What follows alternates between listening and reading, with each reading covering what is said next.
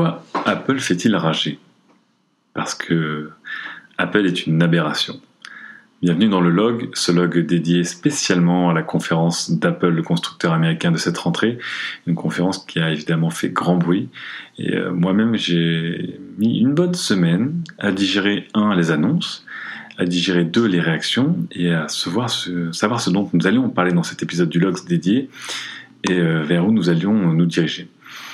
Au final, j'ai pris une approche très log qui est juste de donner des pensées assez thématiques sur ce qui me passe par la tête et sur les choses qui me semblent être les plus intéressantes de ce qu'Apple a, a pu annoncer et surtout ce que cela laisse augurer pour l'avenir de la marque après avoir euh, participé à moult discussions et débats en ligne et dans des émissions.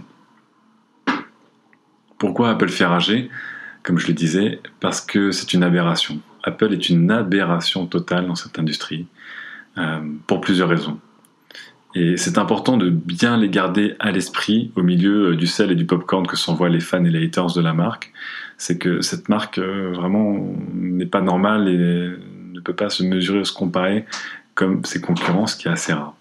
Euh, tout d'abord, Apple est une marque premium, voire de luxe, mais c'est aussi la marque qui quantitativement vend le plus, notamment pour l'iPhone. On peut arguer que hum, Android est l'OS le plus vendu, peut-être à 90% du marché, mais si on regardait un modèle de téléphone ou une gamme de téléphone, l'iPhone est très très très très loin devant la concurrence, euh, pour ne pas dire vraiment des années-lumière.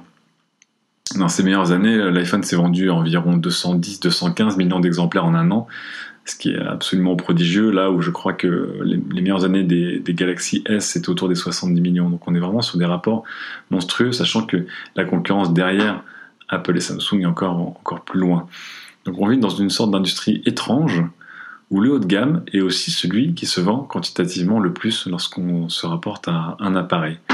Euh, je ne crois pas qu'il existe d'équivalent. Par exemple, si on regarde l'industrie automobile, je ne crois pas que dans l'industrie automobile, les modèles de voitures qui se vendent le plus viennent de chez euh, Mercedes, par exemple. Donc ça, c'est la première, euh, c'est la première aberration d'Apple. C'est la marque la plus haut de gamme de l'industrie euh, si on retire des concurrents comme Vertu et Gresso qui n'ont pas du tout fonctionné, donc c'est aujourd'hui la marque la plus haut de gamme, et aussi la marque la plus, d'une certaine manière, populaire au sens vente de téléphone. La deuxième aberration d'Apple, c'est que c'est une marque tech, de la high-tech, mais qui ne se vend pas spécialement sur les critères de la tech.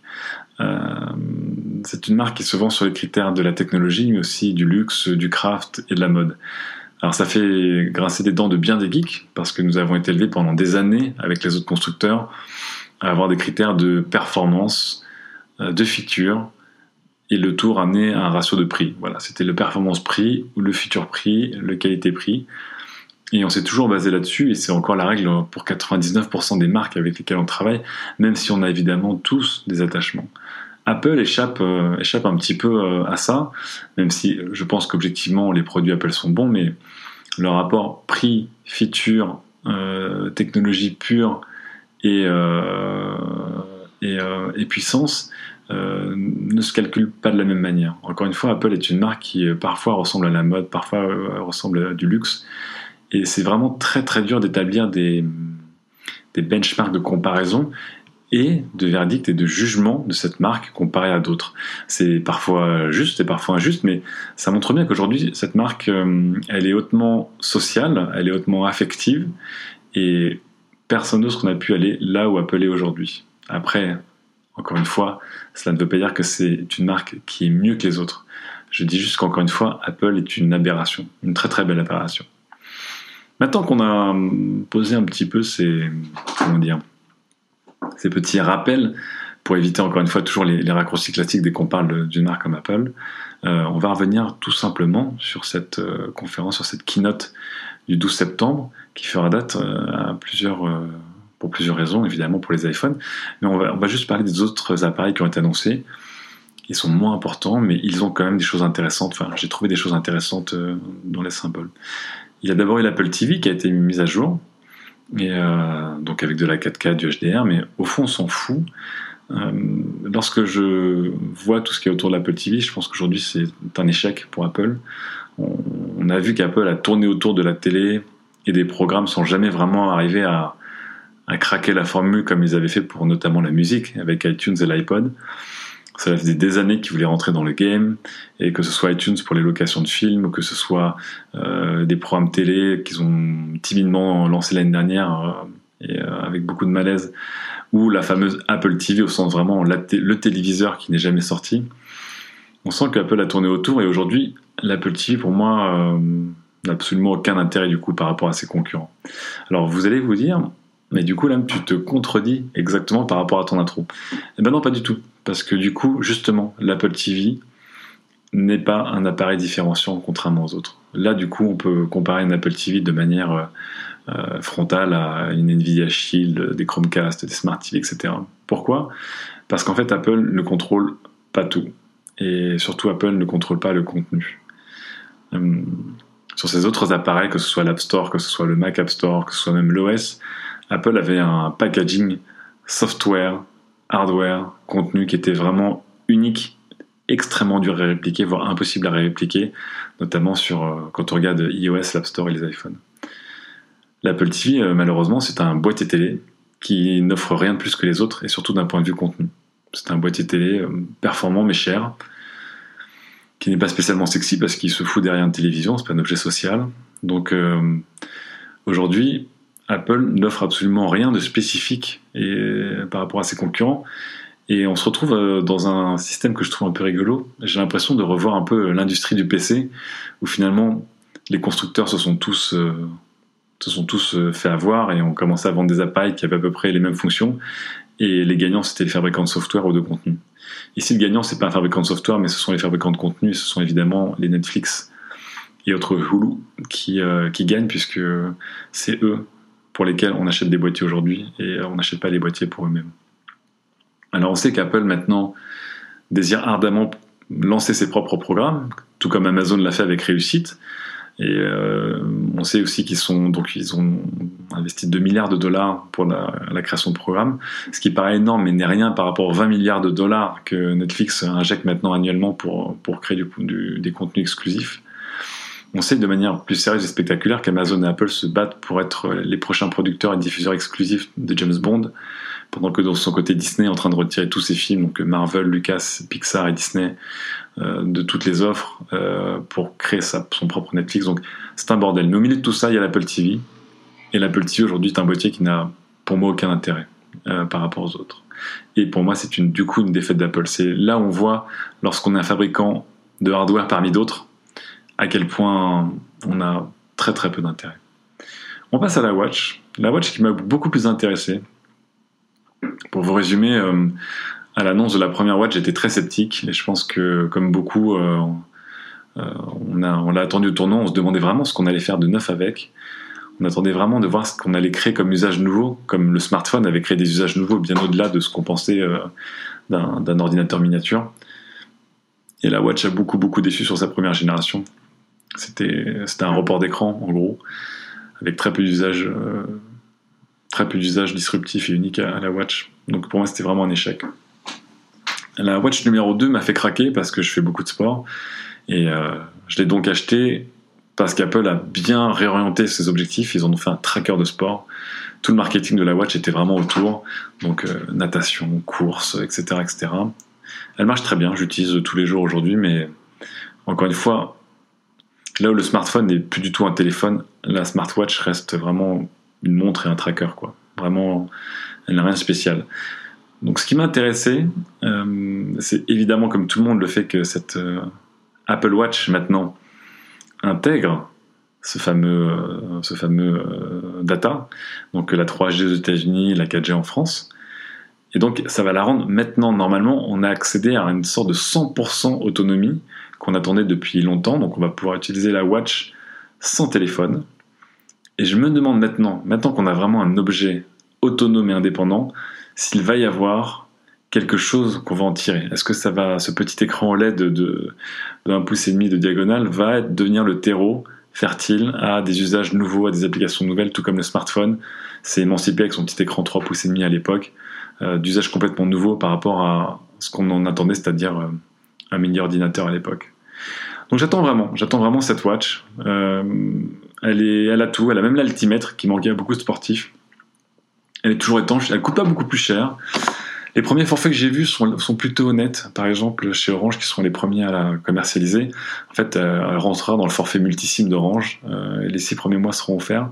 Donc, je suis je suis curieux. Pour moi, cette troisième génération, c'est euh, c'est la première watch qui est mature, à mon sens. Et j'ai vraiment, vraiment, vraiment hâte de voir euh, ce qu'on va pouvoir en faire. Parce que d'un autre côté, son succès de vente ne se dément pas. Elle se vend bien aujourd'hui, cette montre. Donc euh, il y a peut-être de quoi créer un, écosystème intéressant, contrairement à ces deux premières, trois premières années d'existence. On passe maintenant au plat de résistance, c'est-à-dire évidemment l'iPhone. L'iPhone au sens la gamme iPhone. Alors comme vous le savez euh, bien sûr, l'iPhone 8, l'iPhone 8 Plus et l'iPhone 10 ont été présentés. Ils rejoignent l'iPhone 7, l'iPhone 7 Plus, l'iPhone 6S, l'iPhone 6S Plus et l'iPhone SE dans la gamme d'iPhone très large, excusez-moi. Donc ça commence à faire une sacrée famille. Et évidemment, la première action que j'ai eue, euh, c'était sur les noms, comme tout le monde. C'est un sacré bordel. On a, on a déjà eu un iPhone 7 euh, et l'iPhone 7S s'est transformé en iPhone 8. Euh, L'iPhone 8 s'est transformé en iPhone 10. Euh, L'iPhone 10 est prononcé iPhone X par tout le monde parce qu'on a bien compris que c'était un iPhone exclusif et plus ou moins temporaire, qui est une sorte de concept car en vente libre des futurs téléphones Apple. Et du coup, évidemment, c'est un bordel. C'est un bordel. Euh, que, comme tout le monde, on se demande comment va s'appeler le prochain iPhone. Est-ce qu'on va avoir deux gammes d'iPhone? Est-ce que le prochain iPhone c'est l'iPhone 8S ou est-ce que le prochain iPhone c'est l'iPhone 9 qui sera l'iPhone 10 en fait euh, disponible largement? Euh, Comment va s'appeler l'iPhone 10 Bon, c'est compliqué. Donc je m'étais fait vanner sur Twitter parce que je disais que pour moi le X voulait dire luxe. On m'avait dit ah, mais t'es un newbie ça veut dire 10. Oui j'ai bien compris que ça voulait dire 10 qu'on fêtait, un, les 10 ans de l'iPhone, mais de manière assez coïncidentale, on fête aussi le dixième modèle d'iPhone. Mais c'est quand même étrange d'avoir, appelé ce téléphone l'iPhone 10 lorsqu'il s'écrit quand même honnêtement iPhone euh, X, que tout le monde avait prononcé X, et que dans son positionnement, c'est un iPhone hors série et pas un iPhone, euh, on va dire, dans le canon, dans la série des iPhones. Ça pose en tout cas euh, beaucoup de, beaucoup de soucis. L'iPhone avait toujours été une gamme assez claire. Aujourd'hui, c'est un petit bordel entre le SE, le X, le 8. C'est vraiment. Enfin, j'avais déjà pondu un long billet sur euh, le manque de cohérence de certaines gammes de chez Apple. L'iPhone était encore un modèle à ce moment-là et commence à, ça commence à, ça commence à être le bordel aussi de ce côté-là. Je ne sais pas ce qu'ils vont donner en tout cas.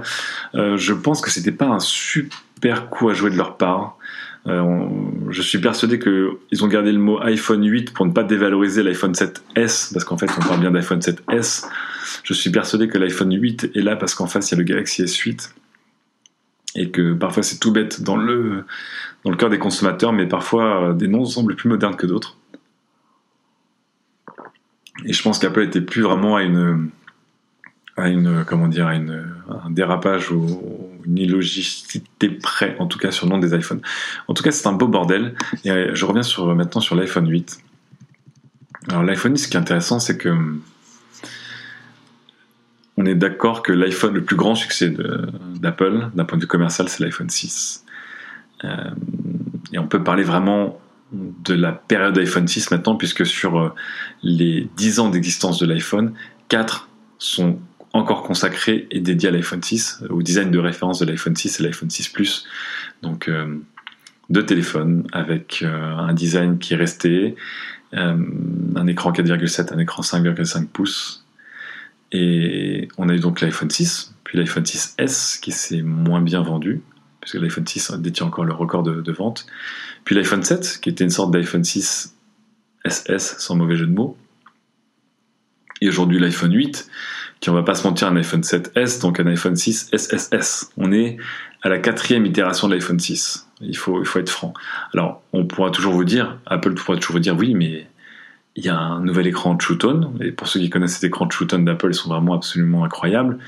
Euh, les appareils photo ont été légèrement mis à jour. Euh, il y a un nouveau chip et le GPU qui sont surpuissants et qui sont déjà en train d'affoler tous les benchmarkers euh, de processeurs et de GPU à travers le monde. Très bien mais ça n'en fait pas un iPhone 8. De toute façon, toutes les itérations d'iPhone, qu'elles soient TIC ou TOC, ont toujours été des, itérations avec des améliorations de ce type, c'est-à-dire augmentation de la puissance brute et amélioration de l'afficheur, autre chose comme ça. Donc euh, l'iPhone 8, vraiment, c'est fou parce que entre l'iPhone 6, puis l'iPhone 6S, puis le 7, puis le 8, on a des iPhones de moins en moins excitants. Voilà. Alors ensuite, non excitant ne veut pas dire mauvais. Il ne faut pas qu'on se trompe sur ces termes-là. Aujourd'hui, l'iPhone 8 va sûrement être le smartphone le plus puissant du marché en termes de processeur et de, et de GPU. Ça reste un, un, téléphone qui aura le meilleur écran non OLED du marché. Et encore des fois, certains écrans LCD IPS sont mieux que des écrans OLED. Là, je pense pas, mais bon, en tout cas, voilà. Donc ça restera un excellent téléphone. Le seul problème, c'est qu'il ne sera pas excellent pour un sou, excitant pour un sou. Et le problème chez Apple, c'est que c'est une marque, comme j'avais dit en intro, qui fonctionne à l'excitation, qui fonctionne à l'émotion, qui fonctionne au statut social, qui fonctionne au dernier gadget. C'est une marque haut de gamme, tout simplement. Et quand on a un téléphone vendu 700 dollars et qu'on a été le téléphone le plus puissant de la gamme pendant à peu près 22 minutes avant que le téléphone encore plus puissant soit annoncé, il y a un vrai souci pour l'iPhone 8 aujourd'hui. Je dis pas qu'il va se vendre, qu'il va pas se vendre, pardon. Il va se vendre ce téléphone, il va très bien se vendre. Je pense quand même que pour la première fois, des gens vont acheter ce téléphone en regardant vers un autre téléphone, qui est l'iPhone X. Beaucoup de gens vont acheter l'iPhone 8 parce que il est plus raisonnable, il est plus disponible. Ils vont pas acheter l'iPhone 8 parce qu'il a un écran de tone Donc, euh, je trouve ça un peu, c'est une gamme qui est un peu triste et c'est vraiment cette période un peu étrange dans laquelle Apple est. Je vais parler de l'iPhone X ensuite euh, plus en détail, mais l'iPhone X et les contraintes de l'iPhone X et pourquoi l'iPhone X est annoncé et montré tel qu'il est aujourd'hui à ce prix dans ses disponibilités crée vraiment une victime, une victime collatérale. Et cette victime collatérale pour moi c'est l'iPhone 8 et hum, je vois aucun intérêt pour un propriétaire d'iPhone 7 voire d'iPhone 6S de passer aujourd'hui à l'iPhone 8 et pour un nouveau propriétaire je sais pas ce que je ferais entre un iPhone 8, un iPhone 10, un iPhone 7 mais en tout cas l'iPhone 8 se retrouve euh, je trouve euh, au milieu. Et ce n'est vraiment, vraiment, vraiment pas la place que je trouve la plus, la plus excitante pour lui en tout cas. Donc ça, je sais pas, je sais pas quoi dire de plus sur ce téléphone et c'est peut-être bien là le problème. Il n'y a pas grand-chose à dire dessus. C'est une valeur sûre et ronronnante comme l'était la gamme iPhone depuis maintenant deux ou trois ans. Ce qui nous permet de passer à l'iPhone X qui est évidemment le plat de résistance de cette conférence et évidemment un appareil pivot dans, chez Apple, puisqu'il euh, annonce évidemment le futur des smartphones et le futur des iPhones chez Apple.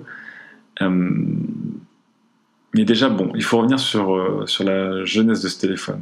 On sait aujourd'hui que l'iPhone X, d'une certaine manière, c'est censé être le couronnement d'Apple, puisque c'est la vitrine technologique. On va revenir dessus sur tout ce qu'Apple peut faire. Il annonce que Apple va faire demain. Mais pour moi, il annonce aussi les limites du modèle d'Apple. Les limites du modèle d'Apple aujourd'hui, elles sont d'ordre de production. On sait qu'il y a un énorme problème autour de l'iPhone 10 qui est un problème de production. Euh, deux éléments posent problème. Un, la RAM, dont le prix a flambé dernièrement, et ce qui a vraiment aidé l'iPhone l'iPhone 10 à avoir un prix euh, très élevé, et dont Apple est très dépendant. Apple est aujourd'hui le premier client de mémoire flash au monde. Et en deux, c'est évidemment l'écran. Donc, euh, j'en vous en ai déjà parlé dans d'autres émissions et, et, euh, sur la JVTV. L'écran, Apple, encore une fois, ne fabrique pas. Apple ne construit pas. Apple, est un bureau de design américain qui fait construire en Asie notamment. Et même si c'est un excellent bureau de design, on peut le voir notamment avec ses, chips, ses, processeurs et ses SoC, où sont peut-être les meilleurs au monde aujourd'hui, ils ne produisent pas. Et cette limite se voit aujourd'hui avec euh, l'écran, puisque cet écran est évidemment fourni par Samsung. Et cet écran coûte très cher, puisqu'il coûte entre 120 et 145 dollars pièce iPhone. Mais surtout, il a un vrai problème, c'est que pour être euh, Apple worthy, donc pour être au niveau demandé par Apple en termes notamment euh, de colorimétrie, etc., etc., un seul fabricant au monde peut le faire, c'est Samsung Display. Je vais revenir sur le mot display qui est important et Apple donc dépendant de, ce fournisseur. Et aujourd'hui, le grand problème, c'est que euh, il y a très peu, très peu de, production quotidienne. On parle de 10 000 dalles, donc 10 000 iPhones par jour, iPhone 10 par jour, ce qui paraît énorme. Mais si on fait les mathématiques, on se retrouve à 300 000 pièces par mois, là où l'iPhone se vend jusqu'à 75 000 pièces par trimestre. Donc c'est vraiment, ça va être ridiculement, ridiculement, ridiculement. Et c'est le problème de l'iPhone, c'est que l'iPhone aujourd'hui, encore une fois, gardez-le bien en tête, c'est un objet haut de gamme, mais c'est le smartphone le plus vendu au monde et c'est même l'objet technologique le plus vendu de l'histoire. On parle de 1,5 milliard, 1,6 milliard euh, d'exemplaires depuis 10 ans. C'est absolument dantesque. Ce sont des, ce sont des quantités qui sont très très dures à appréhender. Et lorsqu'on les appréhende, on se rend compte à quel point Apple est face à un problème et on peut vraiment dire au sens propre du terme victime de son succès. Comment faire aujourd'hui pour lancer un produit qui ne suscite pas la frustration? Comment faire lorsqu'on lance un produit qui va être demandé par des centaines de millions de personnes? En l'espace de quelques années on se retrouve sur des, sur des logistiques de, fabrication absolument dantesques. on a tous vu ces vidéos de villes entières en Chine euh, dédiées à la construction de l'iPhone. C'est vraiment, on est sur des rapports et des, quantités qui sont vraiment vertigineuses, qui sont très très dures à appréhender. Et aujourd'hui, pour moi, l'iPhone 10 c'est le symbole de ça. Comment Apple va arriver à satisfaire tout le monde? Si Apple avait vendu l'iPhone 10 à 700 euros comme tous les iPhones, il aurait battu tous les records historiques de vente d'iPhone sans aucun doute mais surtout il aurait battu tous les records de, de, frustration et de, fil d'attente. On sait déjà que les iPhones les plus demandés sont souvent en rupture de stock, ou même certains coloris sont en rupture de stock plusieurs mois. Comment faire lorsqu'on commande un téléphone et qu'on va peut-être mettre un an à le recevoir? Alors moi je viens de, notamment de la photo, et il y avait un constructeur qui à son échelle avait ce même problème, c'était Leica. Leica, après avoir traversé euh, une période de vache maigre à la fin du XXe siècle, au début des années 2000, s'est retrouvé soudainement euh, complètement relancé avec le retour de la photo et euh, des marchés émergents comme la Russie et la Chine qui étaient très friands de, euh, de technologie avec un, haut côté social. Et Leica s'est retrouvé aussi complètement débordé puisqu'il continuait à assembler ses, ses Leica M, l'appareil que tout le monde veut, entre l'Allemagne et le Portugal. Il s'était assemblé à la main. Ils étaient dépendants d'autres fournisseurs pour notamment les capteurs. Et les gars se retrouvaient dans des, dans des situations ubuesques où en fait, euh, je me rappelle qu'à la visite de l'usine, même les ingénieurs euh, faisaient des shifts avec les assembleurs d'optiques et d'appareils, euh, notamment pour un connaître leurs appareils, mais deux pour aider parce qu'en fait, la cadence de sortie était beaucoup trop faible par rapport à la demande. Et à l'époque du M9, si je ne m'abuse, c'est celui que j'avais acheté, on pouvait attendre jusqu'à 10 mois pour en avoir un. Donc les gens lâchaient 5000 euh, euros et on leur disait ben, dans 10 mois vous aurez votre appareil. Ce qui était euh, complètement, euh, complètement dingo. Retour à Apple, et d'une certaine manière, à une toute autre échelle, Apple a ce problème de riches, ils sont victimes de cette mode. Comment faire aujourd'hui, dans les trois prochains mois, dans les deux prochaines années, pour sortir assez d'iPhone 10 pour la demande qu'il va y avoir? Je vois pas je vois pas comment ils peuvent s'en sortir aujourd'hui. Ils sont juste euh, ils sont juste sur des quantités prodigieuses et ça peut vraiment se retourner contre soi puisqu'encore une fois euh, lorsqu'on crée de l'envie de la demande et qu'on ne peut pas euh, subvenir à cette demande, que l'offre ne suit pas, à un moment cette demande va forcément aller ailleurs, ce qui est normal. Je, je reviens rapidement sur Samsung Display parce que je vous en ai parlé au début. Euh, beaucoup de gens ont souligné que évidemment c'était un ironique et deux dangereux qu'Apple se fournisse uniquement chez son concurrent principal. Il faut, il faut garder en tête que Samsung Display est un statut spécial. Euh, c'est un peu comme les iPads au Japon et certaines comme Sony. Les divisions de Samsung travaillent ensemble, mais ne font pas forcément corps à 100%. Samsung Display aujourd'hui est un vendeur de dalles euh, OLED LCD, tout ce que vous voulez, et ils fournissent énormément de constructeurs. Ils fournissent beaucoup de fabricants de télévision, ils fournissent beaucoup de fabricants de téléphones, ils fournissent même Apple. Et c'est une, business unit qui est indépendante. Ça veut dire que pour eux, lorsqu'ils vont vendre à Apple, c'est pas un échec ou une trahison pour cette division, c'est une victoire. Ils ont fait exploser leur chiffre d'affaires et c'est une business unit qui rapporte de l'argent à Samsung, le conglomérat global. D'une certaine manière, si vous voulez comparer, pour revenir à la photo, Sony fait pareil, puisque Sony a une division euh, capteur, qui est aujourd'hui peut-être la plus performante au monde, et qui fournit 50% des capteurs du marché, tout compris. Ça veut dire que Sony fournit ses appareils, mais ils fournissent aussi euh, leurs concurrents euh, comme Nikon. Ils fournissent la plupart des capteurs chez Nikon dans les réflexes. Ils fournissent certains capteurs chez Canon, notamment sur le 5DSR. Ils fournissent des capteurs chez Apple pour l'iPhone, qui est concurrent de l'Xperia. Donc voilà, il faut pas oublier que c'est business unit, on va dire, de, de, milieu de chaîne de production, comme Samsung Display, ne rendent pas de compte à d'autres divisions comme Samsung Mobile, même si évidemment ils vont, ils vont favoriser Samsung Mobile. Ils sont là pour signer des carnets de commandes. Donc il n'y a pas de théorie du complot comme quoi Samsung freinerait ouvertement Apple sur la production de, de dalles. ce sont des manques à gagner pour Samsung Display aussi gigantesques. En tout cas, voilà, ce, cet iPhone 10 aujourd'hui est bloqué par là. Il montre la limite d'Apple qui n'est pas un constructeur, mais qui est un bureau de design, ou peut-être parfois un assembleur si on compte le Mac Pro aux États-Unis. Mais c'est une vraie limite pour eux. C'est quand on fait la taille d'Apple, et quand il y a une demande telle que celle autour des iPhones, est-ce qu'on peut encore se contenter d'être juste un bureau de design et de conception? Je ne sais pas. Honnêtement, je ne sais pas. Alors on sait maintenant qu'Apple ne rachète pas des constructeurs, mais on sait qu'ils sont en train d'injecter des milliards et des milliards de dollars chez LG. Euh, chez Sharp, je suis pas sûr, mais chez LG pour essayer de fabriquer des dalles, puisque LG devait fournir des dalles aussi à Apple, mais que la qualité des dalles OLED notamment n'était pas au niveau de celle de Samsung et sur le cahier de charge d'Apple. Donc voilà pour la limite de cet iPhone, et voilà pour comment on en arrivé un peu étrangement à cet iPhone euh, de démonstration, cet iPhone d'apparat, de, showroom en fait, qui va être disponible en très petite quantité, donc à très haut prix, on reviendra sur le prix après. Mais c'est une forme de couronnement donc pour Apple, mais c'est aussi une forme de limite à son modèle. Maintenant, euh, revenons plus en détail sur cet iPhone 10. Il y a tellement de choses à dire sur cet iPhone 10. Euh, je vais commencer par l'appareil photo, puisque voilà, je suis toujours autant obsédé par la photo. Euh, depuis deux générations, euh, c'est la fin de l'Omerta, on sait que Samsung fait des meilleurs capteurs photo qu'Apple. Euh, j'ai testé le S7 et le S8, j'étais halluciné par la, qualité d'image, notamment en basse lumière. Ce qui a sauvé Apple, c'est que son traitement de l'image et sa colorimétrie est beaucoup plus juste que celle de Samsung quand on a un photographe un petit peu plus avancé. C'est moins flashy au début, mais c'est beaucoup plus souple et réaliste mais en termes de performance brute, Samsung est passé devant aujourd'hui, on peut, clairement se le dire. J'ai pas pu tester le Google Pixel en détail, mais apparemment le Google Pixel fait aussi un très très bon boulot. Donc on annonce la des nouveaux capteurs, on annonce les deux optiques stabilisées, on annonce une plus grande ouverture pour l'objectif 56 euh, mm. Donc tout ça c'est du bon. Là où Apple m'impressionne plus et m'excite quasiment plus que les autres, c'est qu'aujourd'hui la photo c'est de plus en plus software et de moins en moins hardware. Et là-dessus Apple a toujours été très très bon. Et si j'ai bien compris, le HDR maintenant sera quasiment de base. Il se regardera même plus en double tellement que le HDR va devenir naturel. Il y a eu ces, euh, effets de studio intégrés euh, qui sont vraiment très très très impressionnants.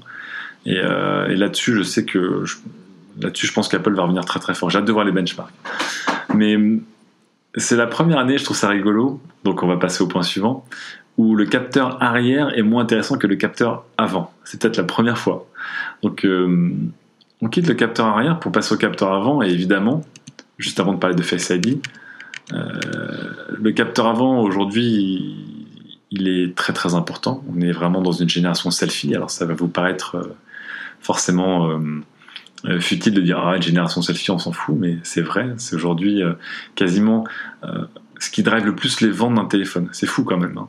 aujourd'hui lorsque vous consultez les, les, questionnaires clients la feature numéro un la plus demandée par les clients c'est pas l'écran le processeur. C'est ce qui fait des belles photos. Et est-ce qui fait des belles photos surtout sur la caméra de face et pas la caméra arrière parce que les gens font des selfies et donc, euh, pour la première fois cette année, le capteur avant a été refait, mais surtout, il va bénéficier de Touch ID. Donc, on va voir toutes les features et plus de features sur le capteur avant que le capteur arrière. Ça, c'est vraiment fou. Ça, c'est vraiment, vraiment fou. Et bien sûr, Face ID est la technologie qui, la technologie qui, qui va changer tout ça et qui, moi, pour moi, reste aujourd'hui la principale annonce d'Apple et celle qui me m'excite le plus de loin, loin, loin avant, devant tout le reste. Alors je vous le rappelle, euh, Face ID, c'est une batterie de 4 capteurs, euh, 2 infrarouges euh, et 2 d'images qui vous permettent, donc vous l'avez vu, de projeter des points en infrarouge, d'illuminer en infrarouge pour scanner notamment des visages et euh, projeter environ 30 000 points et, et créer un effet de profondeur et pouvoir scanner des visages pour animer votre visage, le reconnaître pour, pour la reconnaissance, etc. La technologie est intéressante parce qu'en fait, c'est Kinect. En fait, pour les gens qui connaissent la Xbox, c'est exactement Kinect. Donc, c'est un capteur de profondeur infrarouge qui permet de scanner une pièce ou un objet ou une personne. Et, euh, c'est intéressant puisque à la base, Kinect avait été créé par une startup israélienne, si je ne m'abuse, PrimeSense, qui, qui avait essayé de vendre cette technologie aux militaires.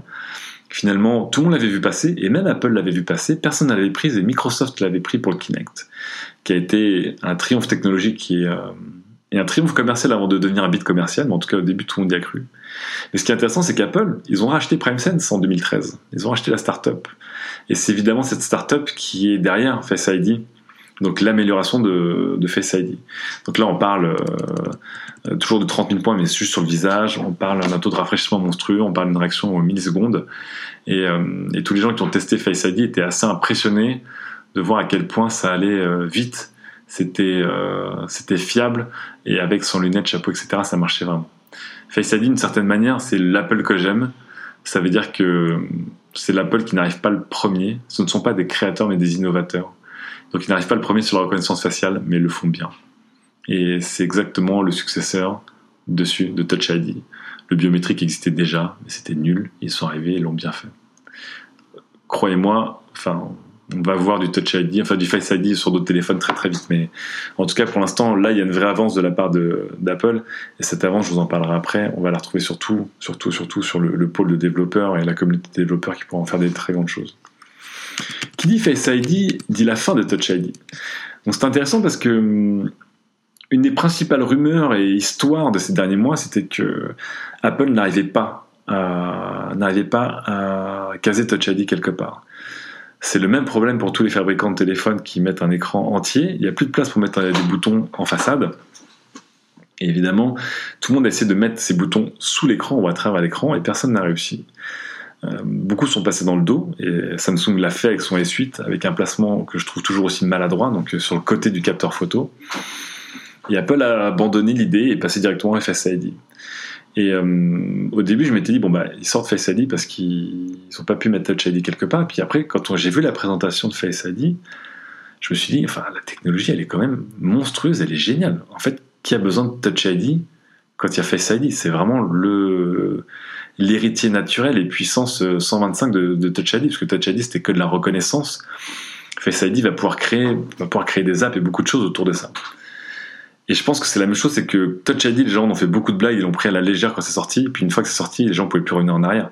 Aujourd'hui, qui veut déverrouiller son téléphone avec un code à 4 chiffres ou à 6 chiffres? Et demain, qui voudra déverrouiller son téléphone en posant son doigt sur une zone désignée? Je, je pense que c'est tout aussi naturel. Et hum, j'ai dit la dernière fois, là, pas plus tard que tout à l'heure, un, article de, Daring Fireball où, d'après ces échos, justement, en fait, chez Apple, ils ont jamais, jamais voulu mettre Touch ID euh, à fond. Eux, c'était Face ID, quoi qu'il arrive, et c'est pour ça aussi que Touch ID n'est pas présent sur l'iPhone X, alors qu'il aurait pu être présent au dos du téléphone, comme chez tout le monde. Donc Face ID, là-dessus, c'est vraiment. Moi, je suis vraiment très, très, très, très, très impressionné sur. Euh, sur, sur, cette technologie. Et pour finir sur cette technologie impressionnante aussi, ce qui est bien, c'est que, ce qui est impressionnant, c'est qu'encore une fois, Touch ID est un symbole de la technologie de l'approche d'Apple, qui on n'arrive pas les premiers, mais on le fait bien. Mais c'est aussi euh, un symbole philosophique et politique d'Apple, puisque, vous le savez, une grande partie euh, du cloud computing, enfin du neural euh, et du deep learning qui est fait pour Face ID sera intégré au téléphone. C'est-à-dire que là, on est sur une philosophie différente, par exemple, de chez Google ou d'autres, qui, est, que le téléphone ne va pas apprendre, enfin, les calculs et la puissance de processeur ne vont pas se faire avec le cloud de manière déportée, mais ils vont se faire dans le téléphone avec deux chips euh, qui sont dans une enclave fermée, euh, qui s'appelle Neural Engine, et qui sont euh, dédiés et intégrés au téléphone. Alors Apple n'est pas le premier à le faire. Huawei a, a, montré justement là, pas dix jours avant, un processeur qui intègre aussi euh, son, propre processeur de neural. Euh, donc on, parle, on, commence à parler de NPU euh, à côté des CPU et des GPU, donc on a les, Neural Processing Unit. Et je pense que c'est une solution d'avenir parce que déjà c'est plus sécurisé, on n'envoie pas ces informations et donc il y a un anonymat auquel Apple tient très fort et c'est là où on, on, est dans le, on est dans le Face ID politique voire idéologique par rapport au Face ID aussi technologique. Et je pense aussi que ces puces neurales vont se démocratiser à une telle vitesse que la question entre avoir des puces intégrées à son téléphone qui déchargent le processeur de tout le calcul de deep learning et avoir un téléphone qui est connecté à Internet pour déporter ce calcul dans le cloud, je pense que la solution la plus prometteuse et celle qui fait le plus de sens, c'est d'avoir tout embarqué dans le téléphone sans consommation vraiment excessive. Donc là-dessus, vraiment, le Face ID, pour moi, c'est c'est que de la win, quoi. Technologiquement, philosophiquement, c'est vraiment, je trouve ça génial. J'attends très très impatiemment de voir les applications. Euh, on a encore vu les animojis qui ont fait rigoler tout le monde, mais je vous le dis, les animojis, c'est comme Snapchat, c'est une farce à plusieurs milliards de dollars qui va révolutionner des générations entières. Ça va être, euh, il va y avoir des jeux vidéo, des applications, du chat, enfin des trucs avec des énormes volumes et des énormes enjeux qui vont se baser là-dessus. Ça va être assez dingue. Donc, Face ID, voilà, mon coup de cœur de, cet iPhone X, beaucoup plus que son écran, qui pour moi est un, est un magnifique problème, mais un problème. Il y a quand même un souci pour moi sur Face ID, un seul souci, et c'est le design, le fameux notch. Alors, le notch, qu'est-ce que ça désigne? Le notch désigne cette petite zone noire dans l'écran d'Apple.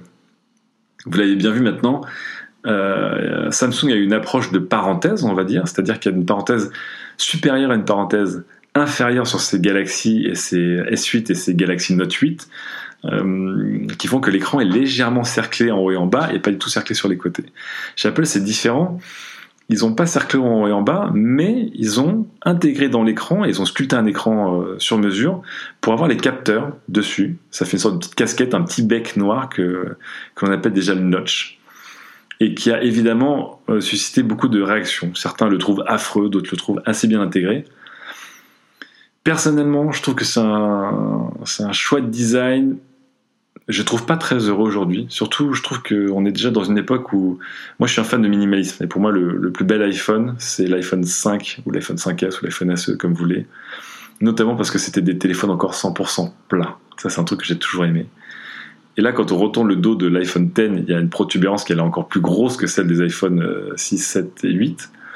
Et devant, on a un notch. C'est-à-dire qu'on a un téléphone dont la pureté des lignes est défigurée à chaque fois par les capteurs, à l'avant comme à l'arrière. Donc ça m'a un peu ça m'a un petit peu saoulé. Mais là où c'est rigolo, c'est que je pensais que ce notch allait être une sorte de solution provisoire.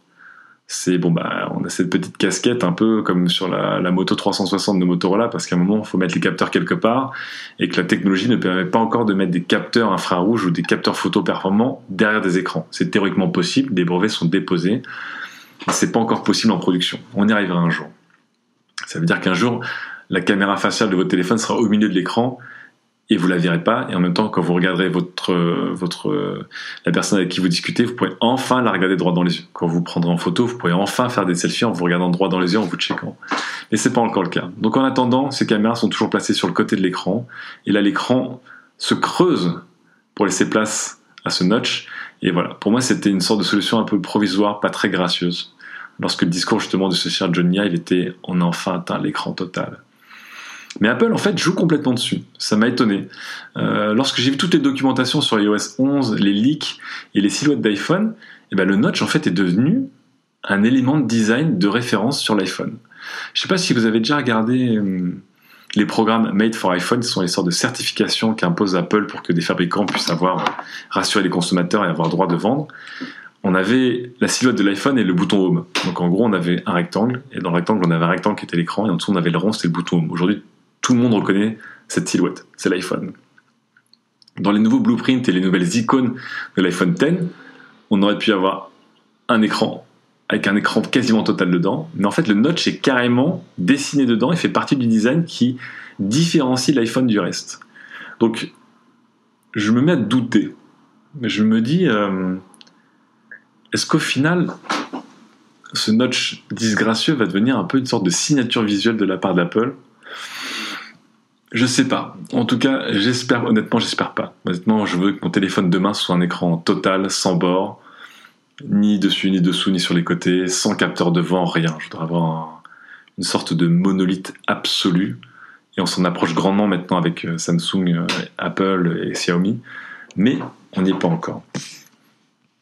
Dernier, euh, dernier petit point du Face ID, c'est pas exactement le Face ID, mais ça m'intéresse. Donc sur la conférence Apple, il y a eu un point sur euh, l'augmented reality, qui évidemment un des gros gros push d'Apple.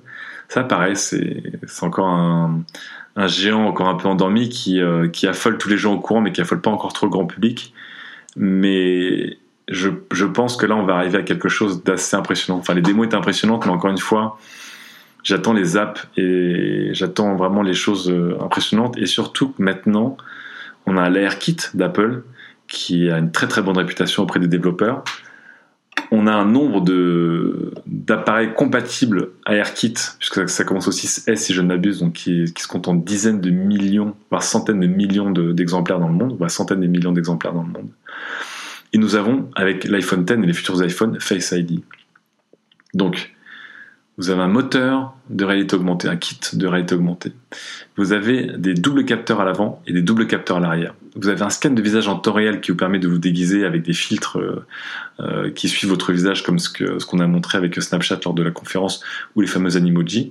Je vous laisse imaginer les possibilités derrière en termes de jeux, d'applications, de chat. Ça va être... Euh, ça va être gigantesque. Et aujourd'hui, on rigole parce que Craig Federini euh, s'est déguisé en, poupe pour animer un Animoji. Mais je vous dis, il va y avoir des choses absolument, absolument, absolument incroyables. Sur le reste du design de, cet iPhone X, je suis assez partagé. Je trouve le dos assez laid à cause de cette, euh, protubérance de caméra que je trouve assez. Hmm, je sais pas, je trouve assez disgracieuse même par rapport aux autres iPhones. Le cerclage, je trouve magnifique. Je suis un énorme fan du stainless steel et c'est vraiment. Enfin, je l'ai pas encore vu en vrai, mais je sais vraiment que ça a fait un vrai wow effect, presque autant que l'écran. Ce cerclage, il va vraiment redifférencier un peu le Apple des autres, parce qu'on vous rappelle que maintenant l'aluminium est la norme, et cet aluminium unibody a été vraiment poussé en avant par Apple, et c'est aujourd'hui la norme. Je pense que ce stainless steel arrondi qui, qui rend un peu hommage au premier iPhone, et à certaines Apple Watch, il va être du plus bel effet. Après, ce que je regrette, c'est que du coup, on a l'impression qu'on voit un cerclage assez conséquent autour de l'écran quand même visuellement, et, euh, du coup, ça rend l'écran, je trouve, moins impressionnant que sur un Galaxy S8, où euh, ces bords plongeants, que je trouve toujours aussi peu pratiques, sont en tout cas très très beaux. En tout cas, euh, sur le design, cet iPhone X, je pense qu'il est vraiment très beau, mais pour moi, la référence, ça reste l'iPhone, euh, toute la génération d'iPhone 5 qui nous amène au prix, au fameux prix de cet iPhone. Et euh, on a la fin de ce log, mais je vous renvoie au tout début de ce log. Encore une fois, les gens ont hurlé sur le prix de 999 dollars ou 1150 dollars hors taxe, et en France 1150 ou 1350 euros, et je les comprends. C'est un prix qui est extrêmement, extrêmement élevé.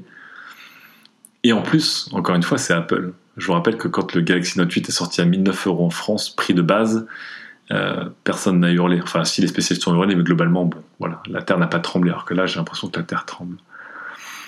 Vous le savez, c'est l'iPhone, c'est un iPhone qui coûte très cher à produire. Vous le savez aussi, Apple est une marque de luxe qui s'enorgueillit d'avoir des marges brutes. Donc encore une fois, ce ne sont pas des bénéfices, mais des marges brutes gigantesques, autour des 30%. Donc on savait que cet iPhone allait coûter 1000 euros, 1000 euros de base, donc là même 1150 euros. Mais bon, est-on à 150 euros près quand on parle de l'iPhone 10 On le sait. Mais c'est c'est là qu'opère la sorte de magie Apple ou l'injustice Apple. Ça dépend de quel côté de la pomme vous êtes, si vous êtes pour ou contre. C'est qu'encore une fois, il n'y a qu'Apple qui peut transformer un prix exorbitant en argument marketing. C'est ça, c'est ça la, la puissance et l'aberration qu'est ce constructeur aujourd'hui. C'est qu'évidemment, tous les fans d'Android et les gens qui ont la tête sur les épaules disent mais enfin, c'est la phrase que j'ai le plus vue sur les réseaux sociaux et euh, cette semaine, c'est qui sera assez euh, débile pour mettre 1350 euros dans un téléphone? Eh ben, ça va être plein de gens. Ça va être plein plein de gens. Parce qu'encore une fois, encore une fois, n'oubliez pas, Apple est un symbole de statut social. Apple est un symbole d'excellence. Et tout, tout, tout, tout, tous les objets qui font débat, en fait, créent de l'envie c'est la beauté de la chose. C'est vraiment la beauté de la chose. Aujourd'hui, quand vous voulez acheter des Yeezy de, Kanye West, la plupart des gens détestent ou sont contre les prix exorbitants de revente de ces chaussures qui coûtent 200 euros à la base et 2000 euros à la revente. Mais à la fin, il y a des gens qui vont les acheter parce qu'ils savent que quand ils vont les mettre, ils vont pas laisser les gens indifférents. Et là-dessus, encore une fois, ne faisons pas de raccourci sur Apple, ce n'est pas qu'Apple. Ça marche avec énormément de choses. Il y a énormément de gens qui s'endettent parce qu'ils vivent dans des HLM et s'achètent une BMW ou une Mercedes. Ça existe énormément. Il y a des gens qui s'achètent des appareils photo au-dessus de leurs moyens. Il y a des gens qui, vont à la FNAC pour acheter à crédit des téléviseurs à 3000 euros. Il y a des PC portables à 300 euros, mais aussi des PC portables à 3500 euros. Ça existe dans plein de marques. Il y a une offre pour ça. Et en plus, et en plus, ce téléphone sera en petite quantité. Donc, il sera dans la rareté totale. Et donc, la cible d'Apple, la cible de l'iPhone X, elle est aux anges. Elle est aux anges. Je vais vous raconter une petite histoire sur l'iPhone 5C. Donc, l'iPhone 5C, c'était, c'était la première et seule tentative et tentative maladroite de créer un iPhone moins cher et moins premium. Aujourd'hui, l'iPhone SE est un iPhone moins cher, mais c'est un iPhone premium. Les observateurs, les actionnaires, la bourse, tout le monde pressait Apple de faire un iPhone moins cher parce qu'il fallait conquérir un pays qui s'appelle la Chine. On leur avait dit, il faut que vous fassiez des téléphones moins chers pour exploser les volumes et attaquer Android qui est en train de vous grignoter des parts de marché, etc. etc. Apple a longtemps résisté, finalement Apple a lancé l'iPhone 5S et l'iPhone 5C, euh, donc euh, que beaucoup ont, traduit par l'iPhone 5 China. L'histoire, vous la connaissez. L'iPhone 5C a été produit en énorme quantité et ça a été un bid retentissant. L'iPhone 5S s'est retrouvé en rupture de stock et la Chine n'achetait quasiment que des iPhone 5S. La Chine, et notamment les, clients chinois, ne voulaient que le haut de gamme, que le téléphone pour se la péter avec un statut social, et l'iPhone 5C ne pouvait pas leur donner ça. Je rappelle que la Chine, c'est un pays qui achète des Leica, et des gens se trimballent avec des Leica autour du cou sans même shooter avec. Donc euh, on en est là. Ça, été la leçon qu'Apple a appris. ils n'ont plus jamais ressorti d'iPhone 5C ou d'équivalent. Plus d'iPhone en plastique, plus de choses comme ça. Ils savent qu'aujourd'hui, la cible de l'iPhone, la vraie cible de l'iPhone, ce sont des gens qui veulent ou le meilleur téléphone du marché, et ça c'est un débat que vous pourrez avoir sans fin entre l'iPhone et les autres téléphones, ou l'iPhone avec le plus haut statut de différenciateur social du marché. Et ça, l'iPhone n'a aucune concurrence, aucune concurrence sur le marché. Et si vous leur dites qu'en plus cet iPhone est encore plus cher et plus rare qu'avant, les gens, la cible dite grand public va dire bah, c'est complètement débile, mais la cible premium, celle qui vraiment fait le cœur de vente du haut de gamme, va se frotter les mains. Elle va se frotter les mains parce que pour eux déjà dans le monde du luxe, les prix ne font qu'augmenter et c'est normal. Les choses sont rares. Et si un iPhone X coûte cher et qu'il est rare, ça veut dire qu'il fait son entrée complètement, complètement dans le monde du luxe et que c'est quelque chose qui est crédible dans le monde du luxe. Encore une fois, seul Apple peut faire ça. Et ça, c'est la douce ironie de la situation. C'est que, encore une fois, moi en tant qu'observateur de la tech, je pense que l'iPhone 10, c'est un iPhone dangereux pour Apple qui montre les limites du modèle, mais en même temps, c'est un iPhone qui va se vendre plus que jamais à cause de son principal défaut qui est son prix. Ça, c'est vraiment, vraiment, vraiment magnifique. Qu'est-ce que ça nous fait dire sur l'avenir d'Apple pour conclure, pour finir ce log? Qui a duré longtemps d'ailleurs. Et en plus, je l'enregistre même pas en live avec vous. Mais bon. L'avenir d'Apple, à mon avis, l'avenir d'Apple, c'est qu'il, pour l'iPhone en tout cas, vraiment pour l'iPhone, c'est qu'il est brillant. Là, l'iPhone 10 va préfigurer de ce qui va arriver derrière. Je pense qu'il va rabibocher une cible exigeante et haut de gamme avec l'iPhone qui qui était devenu un appareil très conservateur et excellent mais peu excitant encore une fois. Et de ce côté-là, l'avenir est, je pense que l'avenir est radieux. Euh, et vraiment, je, moi, je suis aussi impatient de regarder ce qui va se passer en Chine, puisque la Chine, c'est le pays où euh, Apple a perdu le plus de parts de marché, et c'est le pays où Apple a le plus faible taux de rétention au monde. Donc euh, aujourd'hui, le taux de rétention sur iOS, il est gigantesque, il est d'à peu près 80%, c'est énorme. en Chine, il est autour des 50%. Les Chinois sont déjà un, un public très volatile, et surtout les Chinois le gros des usages des Chinois se, tourne autour des produits Tencent et dont WeChat. Aujourd'hui, WeChat est disponible sur euh, iOS comme sur Android. Mais maintenant, ils vont réavoir enfin un appareil qui est vraiment très haut de gamme, qui est très spectaculaire et qui est très Apple, qui est très exclusif. Et je pense que du coup, ça va être un carton. Donc, euh, d'ici l'année prochaine, dans deux ans, je pense que l'iPhone va cartonner. Donc, l'avenir est brillant pour moi. Mais est-ce que l'avenir proche est brillant? Je pense plutôt que l'avenir proche, lui, il est trouble, il est compliqué on va arriver là dans des, dans des prochains mois des prochaines semaines où on va avoir un iPhone plein pot qui s'appelle l'iPhone 8 qui va sortir. Donc globalement, tout le monde se fout. Il va se vendre, mais il va se vendre sans passion. Un mois après, on va avoir un iPhone que tout le monde ne veut pas, mais qui sera extrêmement désirable, mais qui sera là très peu, très peu disponible. Il va y avoir beaucoup de frustration, donc ça peut exciter certains, mais honnêtement, ça fait chier la plupart d'entre nous. Et je pense que là, les prochains mois, ça va être des mois de, transition vraiment complexes chez Apple. Ça va être complexe, parce qu'ils vont avoir d'un côté une gamme d'iPhone chiante, encore une fois, je le dis. Elle est chiante, mais elle est excellente. Mais voilà, aujourd'hui, euh, ce qu'on attend d'un constructeur, c'est que ce soit chiant, euh, excellent et excitant. Et d'un autre côté, ils vont avoir un objet excitant qui sera à la portée d'un pour cent des gens. Donc euh, ça laisse augurer des semaines complexes pour moi, pour Apple, en termes de vente, en termes de messages, en termes de réception, en termes de RP, tout, ce que vous voulez. Euh, donc voilà. Le long terme, pour moi, il est bien. Le court terme est compliqué. Mais honnêtement, encore une fois, je me pose des questions, mais Apple reste, reste une aberration de notre époque. Une aberration totale. Et c'est ce qui rend la marque aussi excitante, qu'on l'aime ou qu'on la déteste. C'est que à chaque nouvelle année, à chaque nouveau produit majeur, se créent des nouvelles règles. Et c'est un peu pour ça qu'on adore ou qu'on adore détester Apple. C'est la fin de ce log dédié à la conférence de rentrée euh, donc de la marque de Cupertino, de la pomme, qui nous a présenté des nouveaux iPhones, une nouvelle montre, son AirKit, plus de nouveautés sur iOS 11, l'Apple Watch, son nouveau campus, on pourra en parler longtemps aussi, J'espère que vous avez apprécié.